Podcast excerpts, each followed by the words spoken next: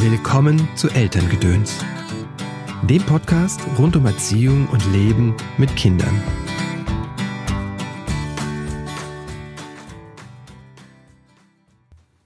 Hallo, schön, dass du eingeschaltet hast zu dieser Episode von Elterngedöns. Mein Name ist Christopher End. Ich bin systemischer Coach und unterstütze Eltern in schwierigen Erziehungssituationen. Diese Podcast-Folge ist besonders, finde ich, und das in mehrfacher Hinsicht. Erstens habe ich mit Christoph Kraus das erste Mal einen männlichen Interviewgast im Podcast. Schon seltsam. Alle anderen Gäste waren Frauen. Es scheint fast, als wäre Erziehung und Leben mit Kindern immer noch eine Sache, die fest in Frauenhand ist. Und das ist etwas, woran wir ran wollen.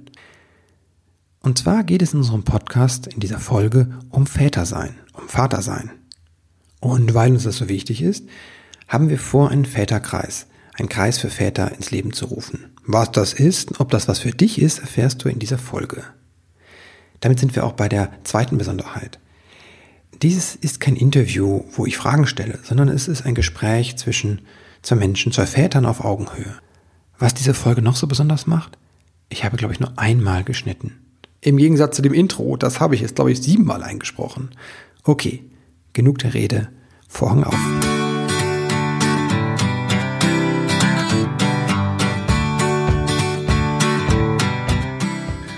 Hallo Christoph. Hallo Christopher. Danke, dass ich hier sein darf. Ja, schön, dass du gekommen bist, den weiten Weg aus Köln hier raus ins Bergische. Genau. Ja. Väter ist unser Thema. Hm? Mhm. Ich bin Vater. Ja, ich auch. Ja, einfacher Vater.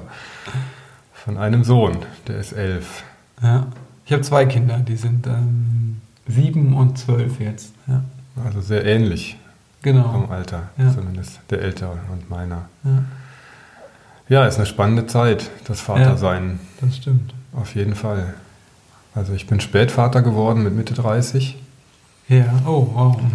Mitte 30, Ja. genau. Ich war 36, als der Timo auf die Welt gekommen ist. Ja, Und es war schon eine große Umstellung. ja. So, hat uns keiner vorher gesagt, wie das so wird. Ja, ist witzig, wie du das sagst. Ich hätte irgendwie gedacht, aber ja, ich muss ja auch 33 gewesen sein. Haben nicht so viele andere. Das ist heute eher der Durchschnitt ne, vom Alter her. Ja. So Mitte 30. Meine Frau war schon fast spätgebärend. Hm. Ja, das bist ja dann irgendwie ab äh, Anfang, Mitte 30 dann eh. Genau. Genau, Leute, dass Menschen irgendwie mit 20 so Kinder bekommen, in den 20ern ist eher selten. Und unter 20 ist er dann schon wieder eine, von der Gesellschaft als auffällig genau. betrachtet. Eher schon als Schulschwangerschaft. Genau, ja. Ja. Hatten wir auch die Fälle. Wenn ich heute die Kinder von denen sehe, die sind erwachsen. Hm, okay. Im Bekanntenkreis oder Im wo? Bekanntenkreis, die Kinder Ja. sind heute 30, Oh, wow. haben vielleicht schon die eigenen Kinder. Davon sind wir natürlich noch weit entfernt. Ich bin heute 47, mein Sohn ist 11. Also wir sind schon eher alte Eltern, wenn ich das mit stimmt. meinen auch vergleiche. Ja. Ja. Willst du noch ein paar Worte zu dir sagen? So. Ja, also mein Name ist Christoph, Ja. wie der Christopher schon erwähnt hat. Und ähm, bin 47 Jahre alt und lebe mit meiner kleinen Familie, also mit meiner Frau und meinem Sohn, am Rande des Bergischen Landes im Grünen, Mhm. was ich auch sehr schätze. Ist auch sehr schön hier. Danke. Ja, ich war viele, viele Jahre Innenarchitekt, ähm, bis sich mein beruflicher Werdegang komplett verändert hat. Und das hat viel mit der Ehrlichkeit zu meiner Frau zu tun, die wir uns irgendwann eingeschenkt haben. Okay. Das hat ganz viel bewegt, weil wir uns sexuell auf den Weg gemacht haben, uns neu zu entdecken. Und das Spannende daran ist, wenn man daran was verändert, auf eine achtsame Art und Weise, dann strahlt sich das auch auf die Familie Mhm. aus. Okay. Genau. Und das hat mich auf den Weg gebracht, eben die Ausbildung zum Tantra-Masseur zu machen. Ja. Es hat mich zu einer Psychotherapeutin geführt, der ich jetzt zweieinhalb Jahre assistieren durfte in Paar- und Mhm. Sexualtherapie. Und es hat mich dazu auch bewogen, den, den Heilpraktiker Psychotherapie zu machen. Ja. Dort habe ich auch den Christopher kennengelernt. Genau. genau. Und ähm, so soll es weitergehen. Also mein berufliches Leben habe ich total verändert und, ähm, und damit einhergehend eben auch der Umgang in der Familie hat sich sehr positiv verändert. Hm. Was ich sehr, sehr wertvoll finde. Ja. Ja. Das ist toll, wenn das sich so verändert. Genau. Ich hatte das, ich hatte das Glück, ähm, meine Frau ist zwei Jahre in Elternzeit gewesen, die ersten zwei Jahre, und ich ähm, habe für mich immer vorgehabt, auch ein Jahr zu Hause zu bleiben. Und das habe ich auch rigoros durchgezogen. Also ich habe auch eine Kündigung in Kauf genommen und war also dann das dritte Lebensjahr von meinem Sohn ja. zu Hause. Ja. Leider hat er genau in der Zeit den Mittagsschlaf eingestellt, sodass ich ihn jeden Tag betäuben musste, damit ich meine Pause machen kann. Ja. Nein, natürlich Quatsch. Wir haben mittags in meinem Bett gelegen und gekuschelt, das war sehr schön. Ja. So, da ging es gar nicht wirklich ums Schlafen, es ging einfach um eine schöne gemeinsame Zeit zwischen mhm. Vater und Sohn, ja. die ich jetzt sehr kostbar in Erinnerung habe, die ich heute auch noch mit mir trage. Ja. ja. Und trotzdem komme ich in meinem Vatersein auch immer wieder an meine Grenzen. Ja. Ja, ich habe das ähnlich, ähm, dass das Vatersein als sehr bereichernd erlebt habe. Ähm, damals war mir das nicht so möglich oder ich habe mich nicht so getraut, rauszugehen aus dem, aus dem Job. Ähm, ich komme ja ursprünglich aus der Kommunikation, aus dem redaktionellen Bereich. Ich habe damals als Redakteur gearbeitet und ähm, das war schon, dass ich irgendwie so zehn Tage um die Geburt rum raus war. Einfach ähm, ja, schwierig. So. Und ich habe mich da einfach, äh, im Nachhinein denke ich mir, mein Gott, wieso? Ja. Hast du dir nicht die Zeit genommen? Und bei meiner Tochter habe ich dann später mir so zwei Monate genommen halt. Da war ich auch im Angestelltenverhältnis. Auch das war, das war viel einfacher, aber es war auch nicht, ähm, stieß auch nicht überall auf, auf Gegenliebe so. Ne? Ja, bei mir war es auch keine Gegenliebe mit meinem Arbeitgeber. Ja, wenn er dich entlassen hat. Aber da, da ich mir das so fest in den Kopf gesetzt habe, war für mhm. mich ganz klar, entweder wenn er da nicht mitmacht, dann kündige ich. Ja. Und, ähm, und das hat mir halt die Möglichkeit eröffnet, trotzdem, trotz der Elternzeit in, pro Woche noch ein paar Stunden ja. arbeiten zu können. Ja. Auch für diesen Arbeitgeber, was mich halt im Feld gelassen hat. In dem Arbeitsfeld. Ähm, das war auch gut, da konnte ich noch ein bisschen Geld dazu verdienen, war nicht ganz so viel weg oder sehr wenig weg. Ähm, aber spannend war eben auch für mich die, die Erkenntnis, nach der Elternzeit gehst du nicht mehr in deinen Job zurück. Mhm. Ich gehe nicht mehr zurück in den, in den Einzelhandel, ja. wo ich also Arbeitszeiten habe mit Samstags, Sonntags mhm. teilweise und abends bis 20 Uhr, sondern das war für mich der Schritt in die Selbstständigkeit. Ja. Und das war genau richtig, weil ich dann eben auch meine Zeiten viel mhm. freier einteilen konnte und auch für meinen Sohn ja. da sein, wie das gerade so ist mit Kindergarten ja. und Abholen. Und dann kommt die Grundschule, mhm. es gibt Ausfälle und also das war für mich sehr wertvoll. Ja. Und auch meine Frau hat auch für sich entschieden, nicht mehr Vollzeit in den Job zurückzugehen, okay. sondern auch da die Stunden zu reduzieren, um einfach mehr Familienleben ah, auch zu haben. Mhm. Vielleicht finanziell sich etwas einzuschränken aber nicht mehr nur noch für den Job aufzugehen, sondern einfach auch die Familie zu feiern mhm. und da zu sein, gemeinsam Dinge unternehmen zu können. Das ist ja was, was viele eigentlich wünschen, dass halt beide so einen halben, dreiviertel Job haben. So. Das ist, ist ideal. Also mhm. ich finde es ideal und ähm, ich hatte auch nie das Gefühl, vor der Familie flüchten zu müssen in die Arbeit. Ja. Also dass mir das zu Hause alles auf den Wecker geht und und und. Also nee, das hatte ich auch nicht, aber ich habe schon gemerkt, dass ich an manchen Stellen mehr gearbeitet habe einfach. Also ich habe das sehr geliebt, die, also die äh, Familie, auch die Arbeit. Aber ich habe schon auch irgendwie das Gefühl gehabt, ich muss da irgendwas, so, also dieses, ähm, um das halt auch gut zu machen, so, weil da halt dann so viel dranhängt an dem Beruf auch, auf eine Weise. Und ich glaube gar nicht, dass so viele, also bei mir war es nicht so, dass ich geflüchtet bin. Vor der Familie, auf gar keinen ja, Fall. Kenn, aber es mhm. ist, ähm, das sagen mir auch viele Väter, dass sie eigentlich da so eine Sorge haben und das Gefühl haben, sie müssen jetzt viel, viel, viel, viel, viel, leisten, um die Familie und sich selbst auch zu versorgen. Da ist auch was dran. Also ich kann das, kann das halt sehen in den ersten zwei Jahren, wie meine Frau eben zu Hause war. Ähm, da war ich ja dann erstmal ja. trotz des Elterngeldes, was da war, so der Alleinverdiener und ja. ähm, plötzlich war da eine Riesenverantwortung. Mhm. Wenn man vorher beide einen Job hat und gut ja. verdient, dann, dann ist es alles easy. Man kann weiter Reisen machen und, und, und. Mhm. Aber jetzt fällt halt ein Gehalt aus. Und da war schon große Verantwortung, eben jetzt auch arbeiten zu müssen. Mhm. So, und auch Geld genau. zu verdienen, Überstunden zu machen. Ja. Und das kann ich, kann ich jetzt nochmal rückwirkend auch, das war so. Ja. Also ich habe die ersten zwei Jahre sicherlich auch mehr gearbeitet. Ja.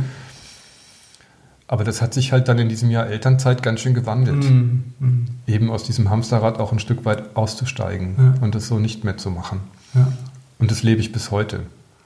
Ja, das erfordert natürlich auch Mut. Und du kannst es dir vorher auch nicht vor. Also ich konnte es mir vorher auch nicht vorstellen.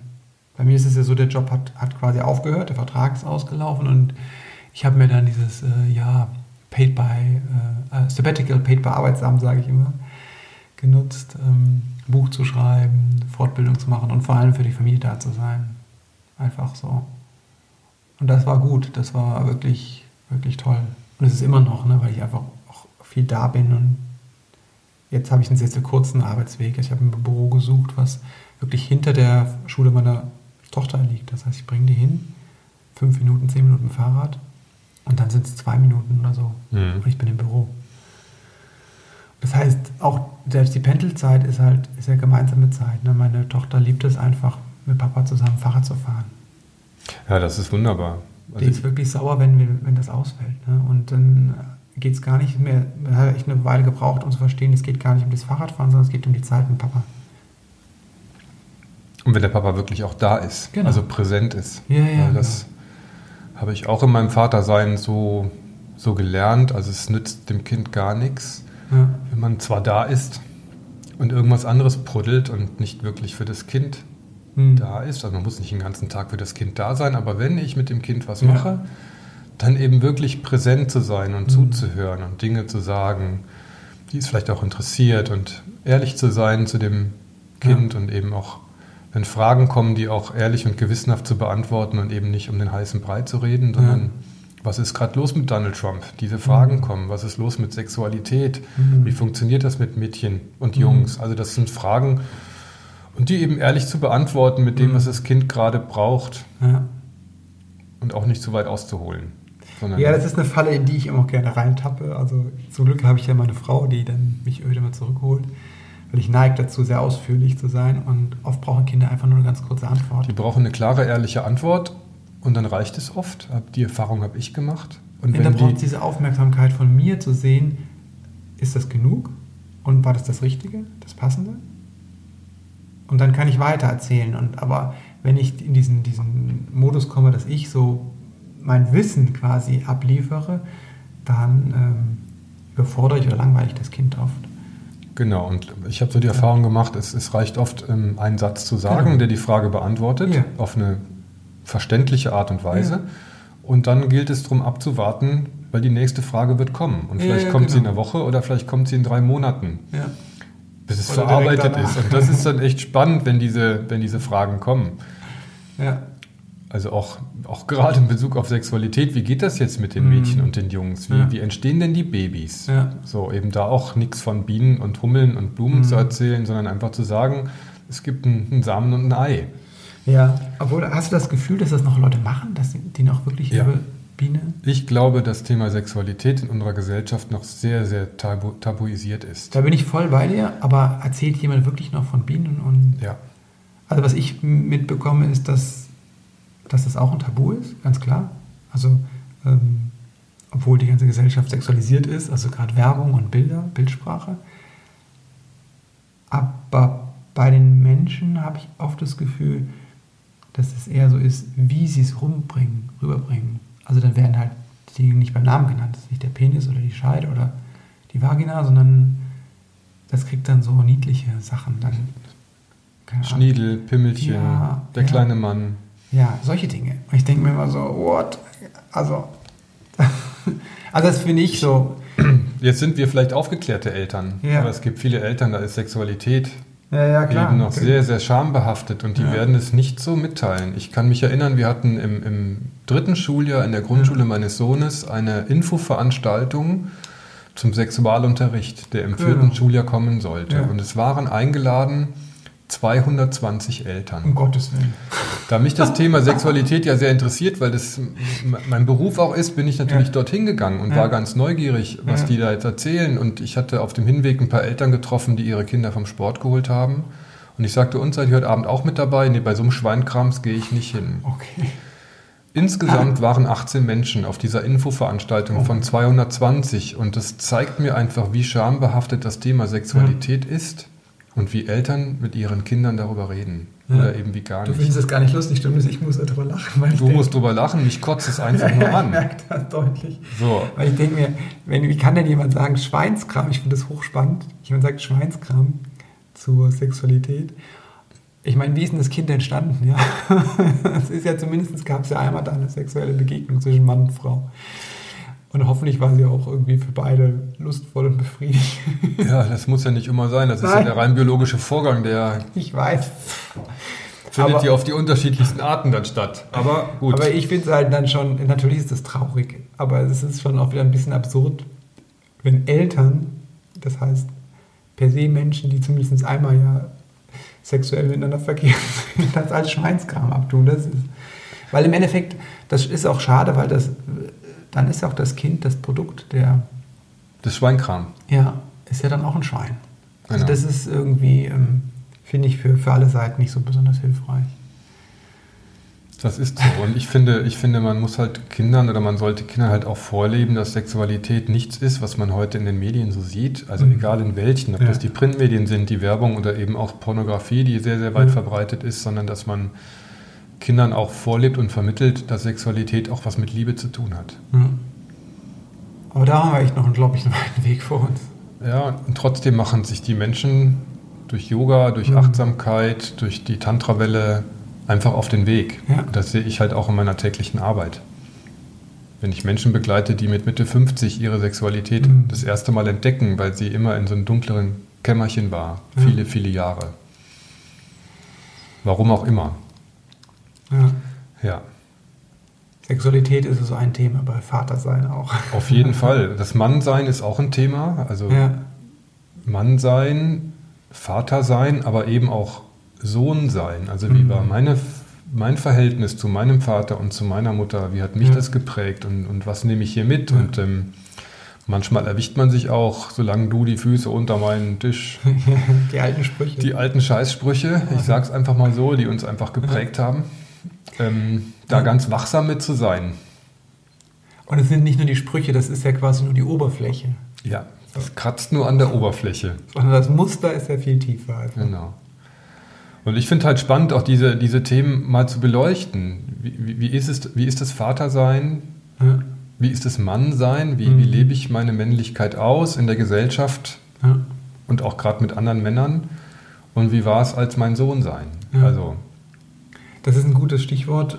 Ich glaube, wir haben es gar nicht gesagt am Anfang, weshalb wir das überhaupt machen, das Gespräch. wir sagen das jetzt, wir wollten euch erstmal neugierig machen. Genau. Ähm, weil wir die, die beide diesen Impuls hatten, etwas zu tun mit Männern und Vätern. Und sehr spontan diese Idee gehabt haben, wir machen was zusammen für genau. Väter, die auf dem Weg sind oder was für sich und ihre Beziehung zu ihrer Frau, zu ihren Kindern tun wollen. Genau. Also mein Ursprungsgedanke war immer, oder meine Motivation, meine Gruppe für Männer zu machen, mhm. also einen Männerkreis. Aber ich merke, es gibt da einfach ganz, ganz viele von. Ja. Und dann kam der Christopher und sagte, du, Männerkreis ist gut, aber was hältst du denn von dem Väterkreis? Wow. Und da war, war ich sofort begeistert, weil meine Themen da genauso einfließen ja. wie deine. Mhm. Genau. Ähm, und wir sind beide Väter. Ja beide Söhne, ja. beides Männer. Und ähm, ich denke, dass wir den Männern was mitgeben können. Ja. Und was lernen können auch. Also ja. ja, was, was lernen, was mitgeben, vielleicht auch eine Reflexion. Ja. Wie ist es heute bei mir mit meinem Vater genau. sein zu Hause? Egal in welcher Konstellation, ob nun hm. glücklicher Familienvater in einer normalen, schönen Familie, wie man es so kennt, das Idealbild, oder ob es eben auch die Patchwork-Familie ist, hm. oder ob es alleinerziehend ist. Oder, oder die kriselnde Familie. Die kriselnde Familie. Die, die Familie, die vielleicht was Schweres trägt, halt auch. Also ich kenne aus unserem Kontext viele Menschen, die ähm, vor besonderen Herausforderungen stehen, weil die ein Kind haben, was schwerst mehrfach behindert ist. Oder die mit Krankheiten zu tun haben, einfach ohne du merkst einfach, das ist viel, was die ganz schön viel, was die tragen müssen. Ja, und, und ich lerne halt in meinem Job immer wieder Menschen kennen, die eben auch aufgrund ihrer Kindheit Traumatisierungen haben. Oder das, also ja. das, das, muss jetzt noch nicht mal sexueller Missbrauch sein oder nee. Gewalt, aber das kann auch verbal sein. Ja. Und die tragen das halt in ihre Elternschaft mit genau. hinein, in ihr Vatersein, in ihr Muttersein. Und das eben zu reflektieren, zu gucken, was sind das ja. denn für alte Muster. Ja. Das ist eine spannende Aufgabe und da kann man täglich dran wachsen. Genau. Unsere Idee war halt dann auch, dass wir natürlich einen Rahmen bieten und was unsere Erfahrung mit reinbringen, unsere, auch unsere fachliche Erfahrung so. Und gleichzeitig etwas ist, wo wir gemeinsam auf dem Weg sind. Genau, also wir wollen, wollen nicht da vorne sitzen in so, einer, in so einem Väterkreis und, mhm. und, und irgendwie dozieren und genau. irgendwann Vorträge halten, sondern wir haben Lust, mit Männern in Austausch zu gehen, ja. was es bedeutet, ja. Vater zu sein, Mann zu sein ja. und Sohn zu sein. Das mit dem Sohn sein finde ich total spannend, das hast du ja auch eingebracht. So. Für mich hat tatsächlich, als ich Vater geworden bin, das was mit mir gemacht auch, hat, dass ich gemerkt habe und meine Beziehung zu meinen Eltern, also dass ich einfach erwachsener geworden bin. Das war so für mich wie so eine Initiation. Ich hatte bis dahin oft in, in so einem Umfeld von anderen Menschen oft so ein Gefühl, ich bin nicht äh, genug. Und in dem Moment, wo ich dieses kleine Wesen auf dem, auf dem Arm hatte, wusste ich einfach, das ist meine Aufgabe und es war, es fiel alles von mir ab. Ich war viel mehr bei mir und äh, merkte einfach mit diesem, dieser Verantwortung, dass das was mit mir gemacht hat. Und auch mit der Beziehung zu meinen Eltern, dass es einfach nochmal wie so ein Abnabelungsprozess ist. Ja, dass man jetzt selbst in der Verantwortung ist. Genau. genau. Und, und die Verantwortung der eigenen Eltern ja viel besser, viel besser einschätzen kann und viel ja. besser kennenlernt. Ja. Und auch die Erkenntnis, die haben alles getan, was in ihren Möglichkeiten ja. war. So, und dafür Dinge, dankbar zu sein. Ja. Manchmal braucht es einen Schritt vorher, bevor ich dankbar sein kann, dass ich auch erstmal das ausspreche und das auch wertschätze, was gefehlt hat und das auch benennen darf. Aber nicht in Vorwurf zu gehen. Nö, nö. Und wenn ich ja, obwohl, wenn was gefehlt hat. Ja, wenn ich mir meine Eltern anschaue, die, das war, ich bin 1971 geboren ja, und ähm, Frauen, Frauen durften erst ab 1977 ohne die Einwilligung ihres Ehemanns einer oh, wow. Tätigkeit nachgehen. Ja. Dann ist das schon echt eine krasse Zeit und ich mhm. weiß also, dass meine Mutter nach acht Wochen nach meiner Geburt schon wieder arbeiten gegangen ist. Oh, wow die, wie es damals war, Schaffe, Schaffle, Häusle bauen. Also ja. mein Vater hat gearbeitet, ja. meine Mutter hat gearbeitet im, im Krankenhaus als OP-Schwester und die hat halt auch Nachtschichten und alles. Okay. Also war im Prinzip ja. mein Vater, wenn dann. Ach, also gerade nachts auch viel für mich da. Daher habe ich auch eine, eine, gute Bindung zu meinem Vater. Die Mutter war nicht so da. Und trotzdem kann ich ihr dafür keinen Vorwurf machen. Also ich weiß, wenn sie da war, war sie da. Aber es wurde eben auch gearbeitet. Ja, ich meine auch gar nicht einen Vorwurf, aber ich meine, dass es, dass es wichtig ist, das ist meine Erfahrung zumindest aus meinem eigenen therapeutischen Prozess, noch wenn ich andere Leute begleite, dass die Verletzung, die der Mensch erfahren hat, die ich da erfahren habe, dass die erstmal Raum bekommt. Das muss ich nicht mit meinen Eltern ausmachen. Das Nein. kann ich auch in einem anderen Rahmen ausmachen. Aber es ist, glaube ich, wichtig zu sehen, okay, da hat was gefehlt. Oder das war nicht so, wie das der kleine Christopher oder genau. wer immer auch gebraucht hätte. Weil sonst, wenn ich dann in diese Dankbarkeit sofort gehe, übergehe ich diesen Schmerz.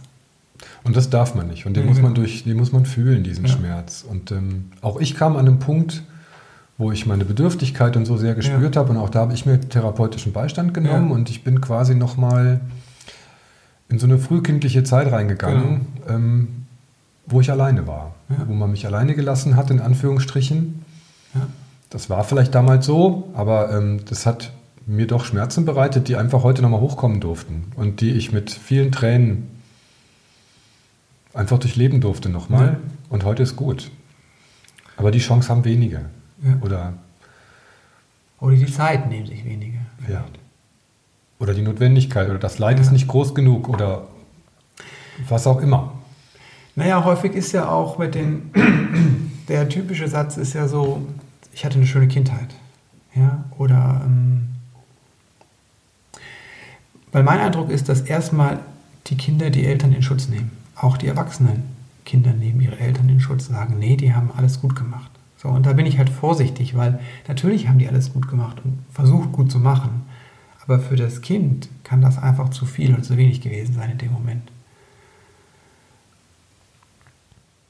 Und klar, die Eltern können nicht anders. Ne? Ich glaube, wir leben in einer Gesellschaft, die das sehr, sehr schwierig macht, so im Kontakt zu sein mit, mit uns, mit unseren Partnerinnen, Partnern, Partnerinnen und den Kindern und der Natur und keine Ahnung, was da alles noch ist, wie das eigentlich angelegt ist bei uns, wie unsere so biologische Erwartung ist. Und das macht es Eltern heute auch noch immer schwierig, ihre Elternrolle zu leben. Ja, das ist so. Und ich finde, das macht es jedem Menschen schwer, aber Eltern nochmal on top, weil die haben neben dem ganzen wo bin ich und wie mache ich das mit dem Beruf, haben sie halt noch diese familiäre Verantwortung. Und das ist eine Verantwortung, da kann ich nicht raus. Ich kann ja aus allem anderen raus. Ich kann ja heute sogar meine Religion ablegen, ja. Ja. So. Ich kann meinen Partner ablegen, meine Religion, mein Geschlecht, ja, meinen Namen, alles, mein Beruf. Ich kann alles ändern. Nur aus dieser Elternrolle komme ich nie wieder raus. Und ich kann die Verantwortung übernehmen oder flüchten. Ja, das kann ich, aber ich komme aus der Rolle trotzdem nicht raus. Nein, man bleibt Vater. Vater. Oder Mutter. Genau. Genau. Ja, das ist ein total spannendes Thema. Ja. Und ähm, Christopher und ich haben jetzt schon lange zusammengesessen, also Ja. immer wieder mal und haben das so, so rauskristallisiert und das ist, ist echt ein spannendes Thema. Ja, Und wir haben so richtig Bock dazu, genau. so eine Gruppe zu machen. Ich habe auch ein bisschen Bammel davor, muss ich sagen, weil das halt, äh, äh, ich, es ist sehr spannend so und ich merke, dass es äh, mir liegt total am Herzen. Ja, ich bin sehr gespannt, was da passiert, so sagen wir es so. Ich bin nicht aufgeregt, ähm, weil ich Gruppen kenne und ähm, Ja. auch schon Gruppen geleitet habe. Und bin trotzdem, also aufgeregt darf man immer sein, weil man auch nie weiß, was wird das für eine Gruppe, Genau. wie, viel, wie viele Männer melden sich Ja. an, was, was, was kommt da hoch, was So wird das passieren. Ja, Also das finde ich, finde ich super spannend Ja, und ich freue mich auf die ganzen Männer, die kommen werden. Und wir haben auch nur zehn Plätze, also Ja. seht zu, dass er rankommt. genau, vielleicht sagen wir noch was das zu dem. Format. Ja. Genau, also wir stellen uns vor, dass wir ähm, uns abends treffen, Mhm. einmal im Monat, Genau. für circa drei Stunden an einem schönen Ort, den Ja. wir jetzt noch festlegen müssen. Mhm. Termine haben wir schon ins Auge gefasst, die werden dann auch kommuniziert. Also wir stellen uns vor, dass es ein Abend wird, zum Beispiel Montag, Mhm. wo man sich drei Stunden trifft, Mhm.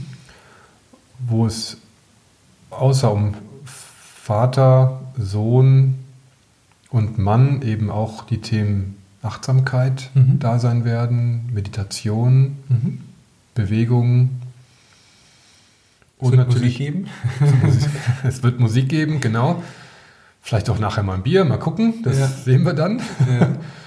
Aber ähm, hauptsächlich geht es um das Thema Vatersein und da haben wir uns verschiedene Themen Ja. ausgesucht, Schwerpunkte. Genau. Das heißt, jeder Abend steht, genau, es sind nochmal zum Format, es sind sechs Abende, also ein halbes Jahr lang läuft diese Gruppe. Das ist eine feste Gruppe, also ich, wenn ich mitmache, mache ich die ganzen sechs Module mit. quasi. Genau, es ist eine verbindliche Anmeldung, dass eben Ja. auch Vertrauen entsteht unter den Ja. Teilnehmern und auch bei uns. Also nicht so ein, so ein fliegender Wechsel, sondern man Mhm. meldet sich verbindlich an. Und geht eine, ist eine gemeinsame Reise für ein halbes Jahr, Genau. So dass da schon was passieren kann, aber auch nicht. Oder auch nicht. Ja, aber nicht das Riesending so, ne? Also wenn, wenn ich gerade mit, mit, mit Freunden drüber spreche, über das, was wir so vorhaben, ähm, dann wird das von Männern manchmal skeptisch Mhm. angenommen. Die Mütter oder die Frauen Ja. sind in der Regel begeistert, Mhm. ähm, weil es mal eine Auseinandersetzung unter Männern ist, übers Vatersein, was nichts mit Fußball, Autos oder irgendwas zu tun hat, sondern Ja. da geht es wirklich um einen selber Ja. und um die Beziehung Ja. in Familie. Und es kommt sehr kurz oft. Das ist, glaube ich, vielleicht auch, weshalb das eher der Skepsis kommt, die Skepsis bei den Männern kommt. Ne, Wenn du Frauen fragst,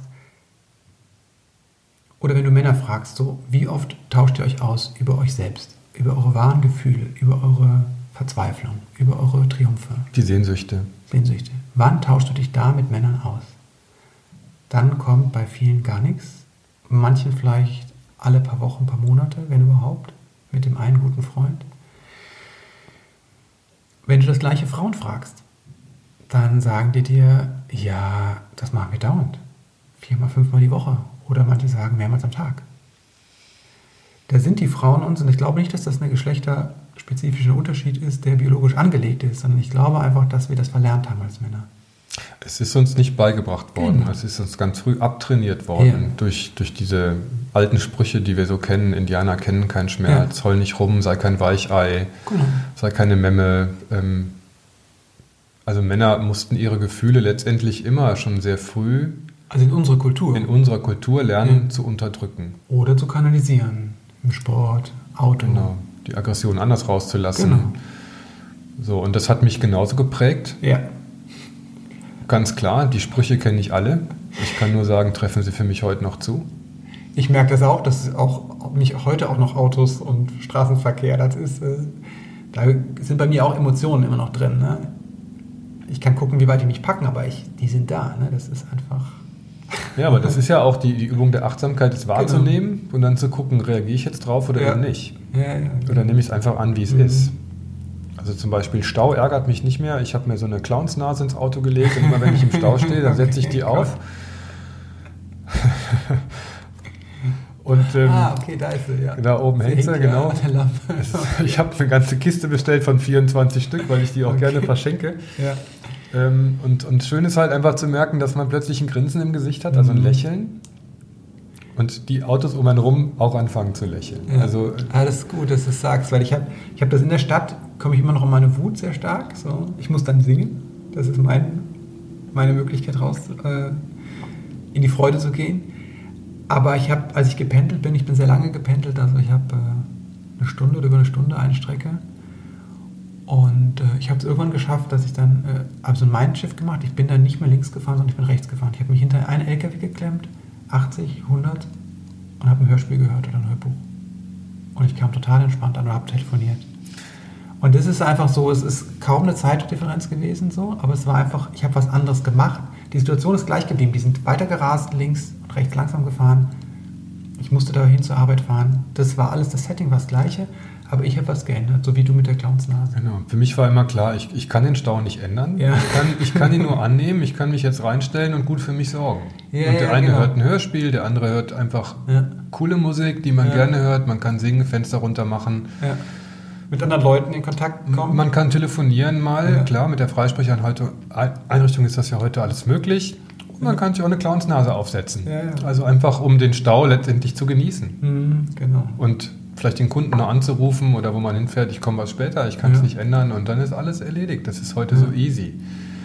Ich glaube, darum geht es bei uns halt auch in diesem Väterkreis. Genau das. Einfach zu schauen, was kann ich denn in mir vielleicht ändern?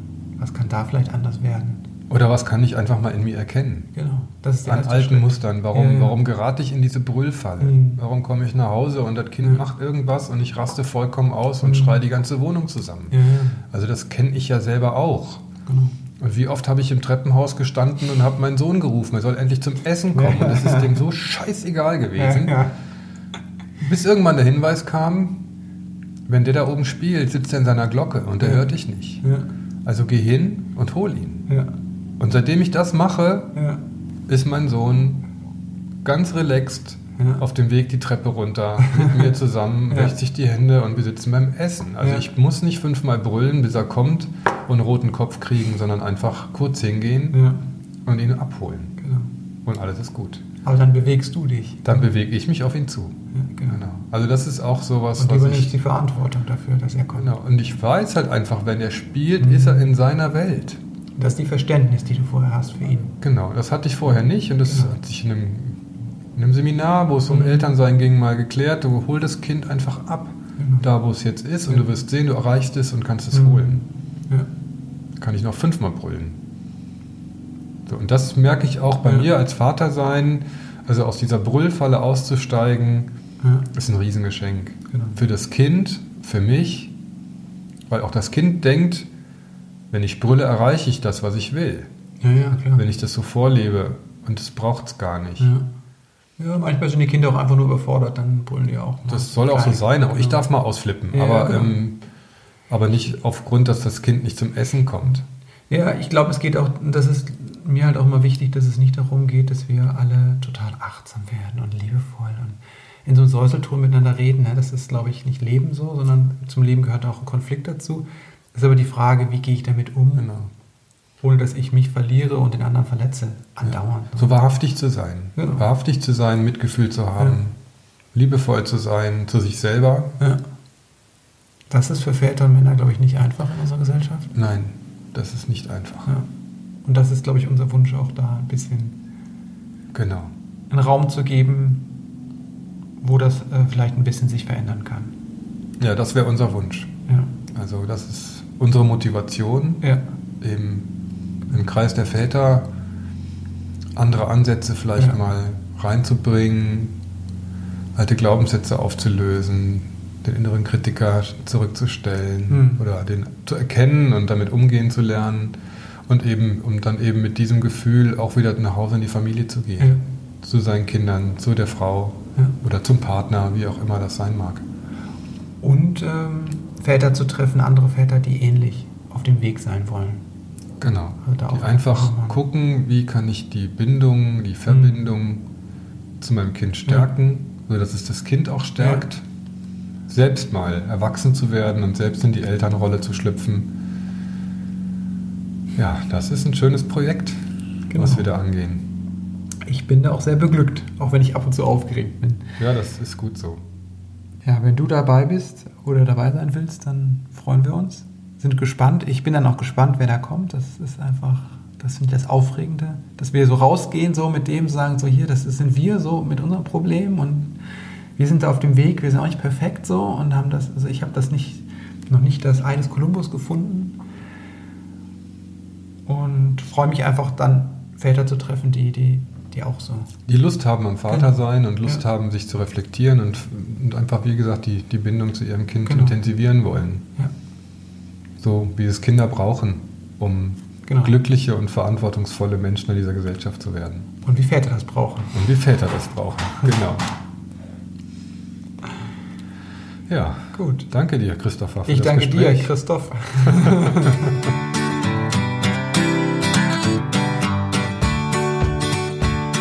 Ja, das war's. Das war unser Gespräch zum Thema Väter und Vatersein. Wenn du Interesse hast, dein Vatersein ein bisschen mehr zu erforschen, wenn du Lust hast auf den Kreis der Väter, dann kannst du dich jetzt dazu eintragen. Du findest in den Shownotes einen Link, der führt dich auf eine kleine Seite und dort gibt es eine Art Newsletter. Du trägst dich einfach ein und wir informieren dich, sobald es Neues gibt. Das werden vor allem die Termine sein. Wie gesagt, ein halbes Jahr lang, einmal im Monat, ein Abendtermin, drei Stunden und diese Termine und den Ort, den teilen wir dir mit, sobald das feststeht.